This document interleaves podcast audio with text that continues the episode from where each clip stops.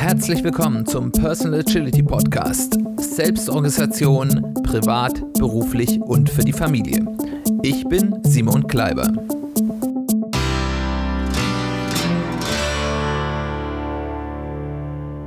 Herzlich willkommen zu einer weiteren Folge des Personal Agility Podcasts. Schön, dass du eingeschaltet hast. Schön, dass du wieder dabei bist.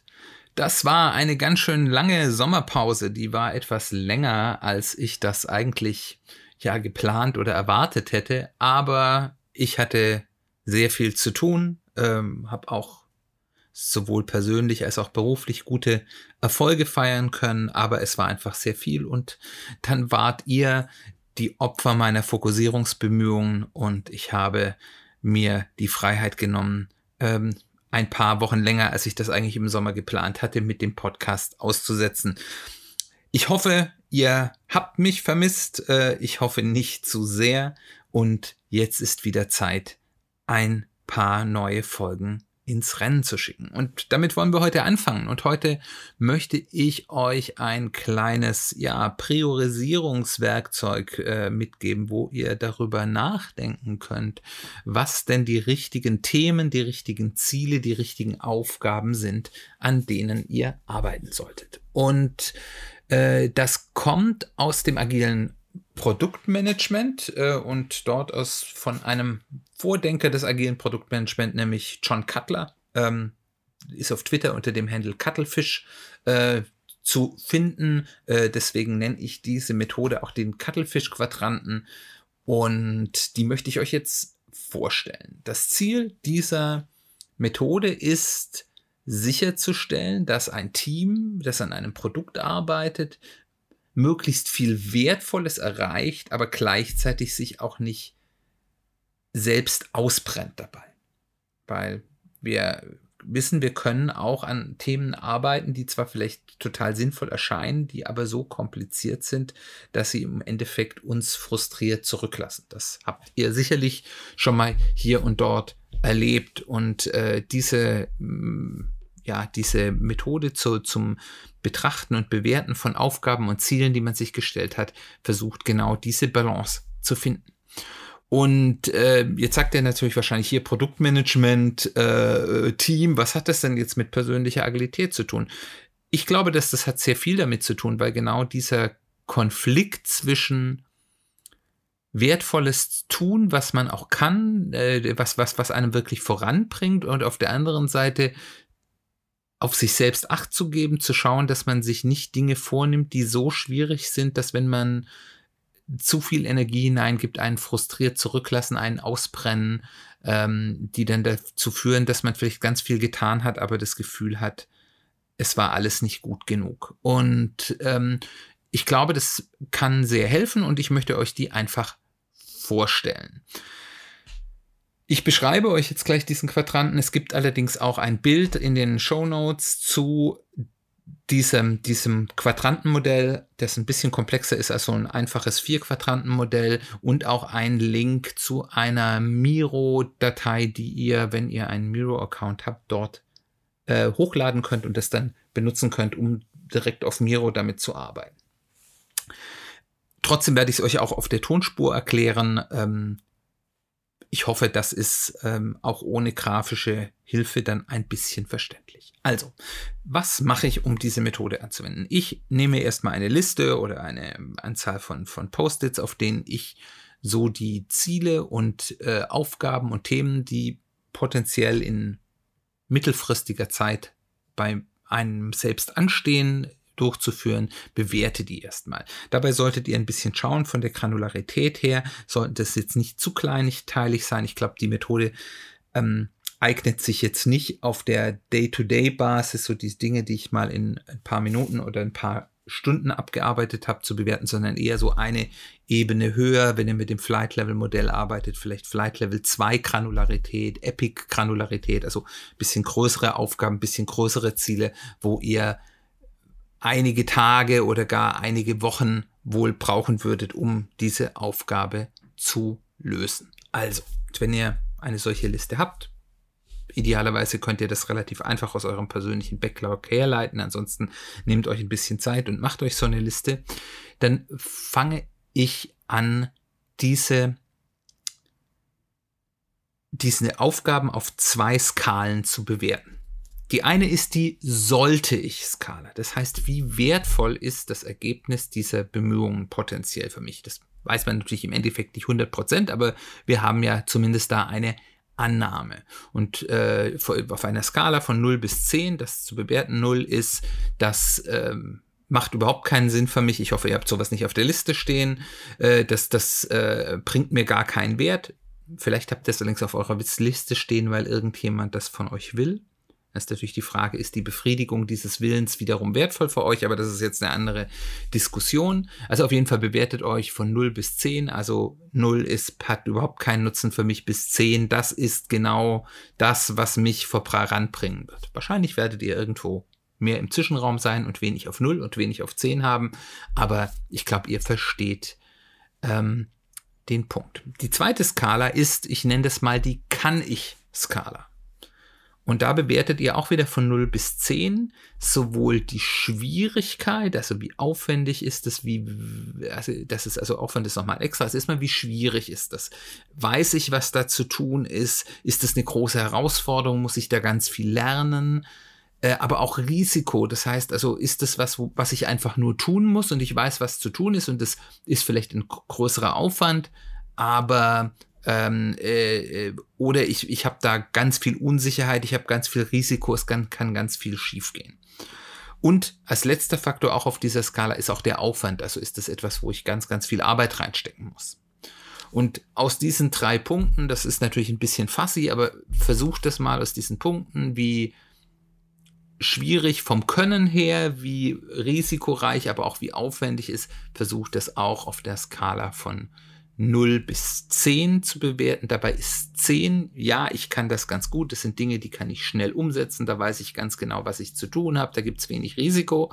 Und auf der 0 sind Dinge, kann ich nicht, Riesenaufwand und geht wahrscheinlich schief. Also, ich glaube, ihr versteht das Prinzip. Da geht es auch nicht um Exaktheit, aber so grobe Einordnung ist, glaube ich, relativ einfach hinzubekommen. Und wenn du jetzt das durchgegangen bist und diese Aufgaben bewertet hast, dann malst du dir, wenn du nicht den von mir vorbereiteten in Miro benutzt, mal diesen Quadranten auf. Und wir malen eben hier einen Quadranten auf, auf dem wir diese Skala von 0 bis 10 auf dem sollte ich auf die Y-Achse, also von unten nach oben anzeichnest und auf der X-Achse, also von rechts nach links, auch von 0 bis 10, die kann ich Skala einzeichnest. Als erstes malen wir dann in diesem ja, Quadrat, was sich jetzt aus dieser, diesen beiden Skalen ergibt, eine Linie ungefähr auf der 2 auf der y-Achse, also der sollte ich Skala, also komplett über den, den, äh, den Quadranten äh, senkrecht rüber auf der 2 und eine zweite solche senkrechte Linie über den gesamten Quadranten zeichnen wir auf ungefähr der Höhe der 5, also so grob in der Mitte. Und auch hier geht es nicht um Exaktheit, sondern nur um eine grobe Einordnung.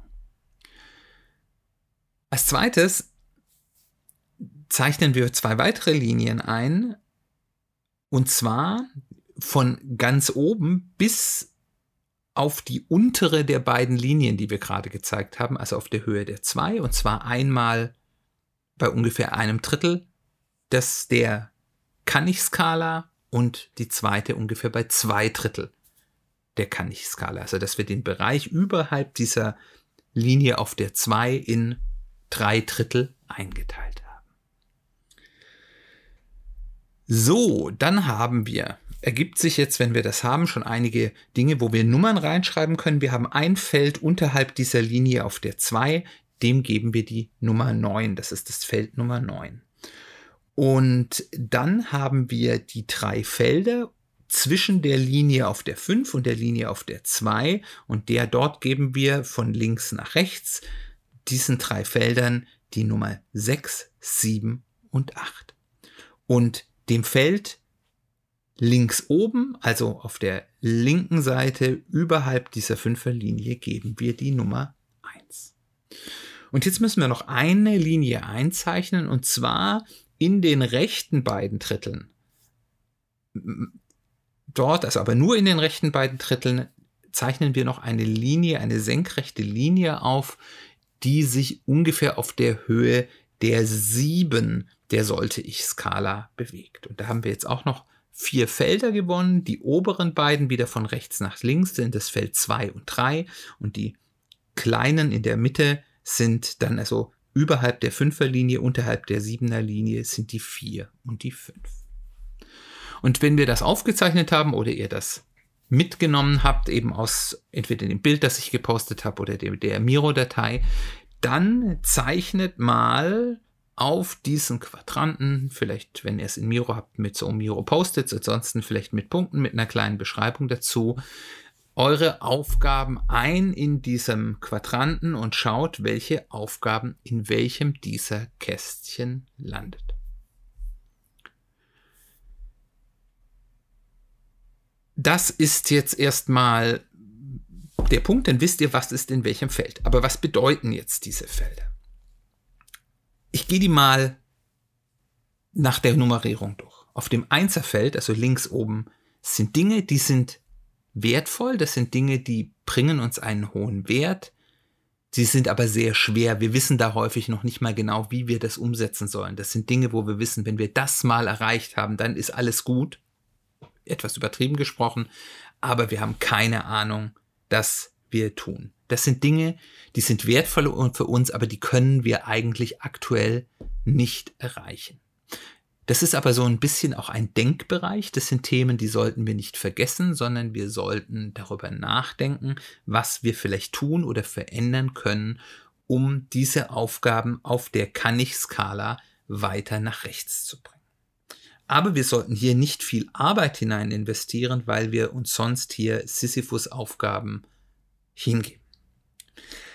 Das zweite Feld ist, also auch das mit der Nummer zwei, also das obere, mittlere, da sind wir so in einem etwas gefährlichen Bereich. Das sind sehr wertvolle Aufgaben, da wissen wir auch grob, was zu tun ist. Aber wenn wir die ganze Zeit in diesen Themen arbeiten, wo wir sehr viel Aufwand und auch sowohl Arbeitsaufwand als auch vielleicht emotionalen Aufwand, weil es eben sehr schwierig ist, wir mit Risiko umgehen müssen, sehr häufig Dinge in diesem Quadranten tun, dann ist die Gefahr, dass wir ausbrennen, weil wir zwar Wertvolles schaffen, aber relativ langsam und mit einem sehr, sehr großen ja, Aufwand. Das Feld Nummer drei, das ist relativ selbsterklärend. Das sind Dinge, die uns viel Wert bringen und die wir können. Das ist, sind die Dinge, die wir auf jeden Fall tun sollten. Das ist was da drin ist, wenn wir da viele Themen drin haben, können wir uns sehr, sehr glücklich schätzen und sollten uns auch ganz stark auf die konzentrieren. Kritischer wird es jetzt hier bei den anderen Feldern. Die vier ist so ein bisschen die Falle. Das sind Dinge, die klingen häufig gut, die sind ein bisschen herausfordernd. Da können wir ganz viel Zeit rein investieren, aber so richtig viel bringen sie uns nicht. Das sind so Aufgaben, wo man danach sagt, oh, jetzt haben wir ganz viel Arbeit reingesteckt, aber so richtig gelohnt hat sich's nicht. Die fünf ist jetzt ein bisschen weniger schwierig. Das sind auch wieder Dinge, die bringen uns so mäh Ergebnisse, aber sie sind auch einfach. Das sind so häufig die Dinge, die wir tun, wenn wir sonst nicht wissen, was wir tun können. Ist einfach angefangen. Sollte vielleicht man mal tun, aber so richtig voranbringen sie uns nicht. Jetzt haben wir den unteren Bereich. Äh, da haben wir natürlich, da würde ich jetzt ganz unten anfangen, das ist die, die Stufe 9. Das sind Dinge, die bringen uns keinen Wert. Äh, ich glaube, da kommen wir gar nicht so wirklich auf die Idee, da was zu tun. Hoffentlich haben wir auch gar nichts auf unserer Liste. Hoffentlich ist das auch leer. Und dann die drei Felder zwischen der 2 und der 5 haben wir auch den Bereich mit dem Feld 6, also das ganz linke. Auch da kommen wir, glaube ich, nicht wirklich drauf, da viel zu tun. Ähm, das, das sind Dinge, die bringen uns nicht viel Wert, sind aber super kompliziert. Da muss man schon sehr masochistisch veranlagt sein, um da etwas anzufangen. Ähm, die sieben sind Dinge, die sind schwierig, bringen aber wenig. Ähm, das ist sozusagen die noch größere Falle als die vier, weil wir dort Arbeit für noch weniger Wert machen. Sie ist allerdings auch weniger verlockend. Von daher ist auch dort die Gefahr etwas geringer. Aber wenn wir Dinge da drin haben, dann sollten wir die vielleicht aus unserem Backlog werfen. Und dann haben wir noch das Feld Nummer 8. Das sind so die Dinge, mit denen wir uns irgendwie beschäftigen. Die bringen uns nicht viel, die sind aber easy. Das ist, wenn man das Gefühl haben will, immer was zu tun zu haben, aber es bringt eigentlich überhaupt nichts. Das sind Dinge, die wir häufig aus Gewohnheit tun und über die wir dann mal sehr hart nachdenken sollen. Also, wie gehen wir mit diesem Ergebnis um? Wie bringen wir mit diesem Ergebnis uns dazu, einen besseren Fokus zu machen? So viel wie möglich unserer Arbeitskraft in Themen stecken, die im Feld Nummer 3 sind. Rechts oben. Ins Feld Nummer 2 sollten wir genug tun, um diese Themen, weil die ja sehr wertvoll sind, voranzubringen. Wir sollten aber aufpassen, dass wir uns nicht zu sehr darauf zu konzentrieren, ähm, weil da einfach die Gefahr ist, dass uns das ausbrennt. Dinge im Feld 5, also Dinge, die uns mittel viel Wert bringen, aber die einfach sind, ist, sind in Maßen okay. Das sind häufig auch Dinge, die man halt so Dinge, die man halt mal tun muss, ähm, die uns jetzt nicht total voranbringen, aber die häufig, wenn man sie nicht macht, auch einen Nachteil haben. Also für Selbstständige ist da vielleicht zum Beispiel sowas wie Buchhaltung zu finden. Das kann man, das bringt mittel viel Wert. Vielleicht macht man es nicht so gerne, aber das ist mal ein anderes Thema. Aber das, das ist in Maßen okay. Nur wenn ich ganz viel mit so einem hohen Prozentsatz Dinge in diesem Bereich tue, dann sollte man nochmal schauen, ob es nicht wertvollere Dinge gibt, die es wert sind, angepackt zu werden. Themen, die in den Blöcken 4 und 8 sind, also diese, die, die Honey Trap, die, die, die äh, verlockende Falle, aber eben auch diese Busy Work, die sollte man reduzieren. Das ist manchmal nicht komplett reduzierbar, aber da sollte man schauen, dass man so wenig wie möglich macht. Und last but not least, 6, 7 und 9, Finger weg, wenn ihr da was stehen habt, depriorisiert, schmeißt es aus eurem Backlog. Das ist, wenn ihr es richtig bewertet habt, noch nicht mal die Zeit wert, darüber intensiver nachzudenken. Und last but not least sind wir dann in der Zukunftsfähigkeit. Das heißt, wir sollten uns auch immer Zeit nehmen, nicht an den Themen im Block 1 und in einem gewissen Bereich gilt das auch für die 2 zu arbeiten, sondern darüber nachzudenken, wie können wir dahin kommen, dass die Themen, die wir in der 1 und in einer reduzierten Form auch in der 2 sind, weiter nach rechts bringen können? Gibt es da etwas, was wir lernen können? Gibt es vielleicht erste Voraufgaben, mit denen wir mal äh, einfacher das äh, ja überlegen können, Risiko reduzieren können, weil das potenziell Dinge sind, die uns viel bringen, wenn wir sie besser können würden. Ich fand das eine Methode, die mir sehr geholfen hat, einfach auch mal ein bisschen Klarheit zu bekommen. Ich habe gerade eben mich manchmal zu sehr an den harten Brocken versucht äh, zu machen, mache ich immer noch, aber sich das so mal ein bisschen zu ja, visualisieren, ist eine sehr, sehr hilfreiche Methode. Wenn ihr die mal ausprobiert, würde ich mich freuen, wenn du auf mich zukommst, mir ein bisschen Feedback gibst, was dir da geholfen hast, was deine Erfahrung damit ist. Das fände ich sehr spannend. Dann danke ganz herzlich, dass du wieder eingeschaltet hast, zugehört hast. Ich hoffe, es war interessant für dich. Wenn es dir gefallen hat, kannst du gerne eine Bewertung dalassen auf ähm, ja, Apple Podcasts, ähm, iTunes oder wo immer du Podcasts hörst. Kannst du mir gerne eine Nachricht äh, hinterlassen. Ich freue mich immer sehr von euch als Hörern zu hören und eure Meinung zu sehen und ein Feedback zu bekommen. Ähm, ja, und sagt es einfach weiter, wenn es euch gut gefällt. Ansonsten würde ich mich freuen, wenn du nächstes Mal, wahrscheinlich wieder nächste Woche, wieder einschaltest. Da haben wir ein spannendes Thema. Es geht nämlich um eine kleine Anleitung zum Unglücklichsein. Bis dann, wir hören uns bald wieder.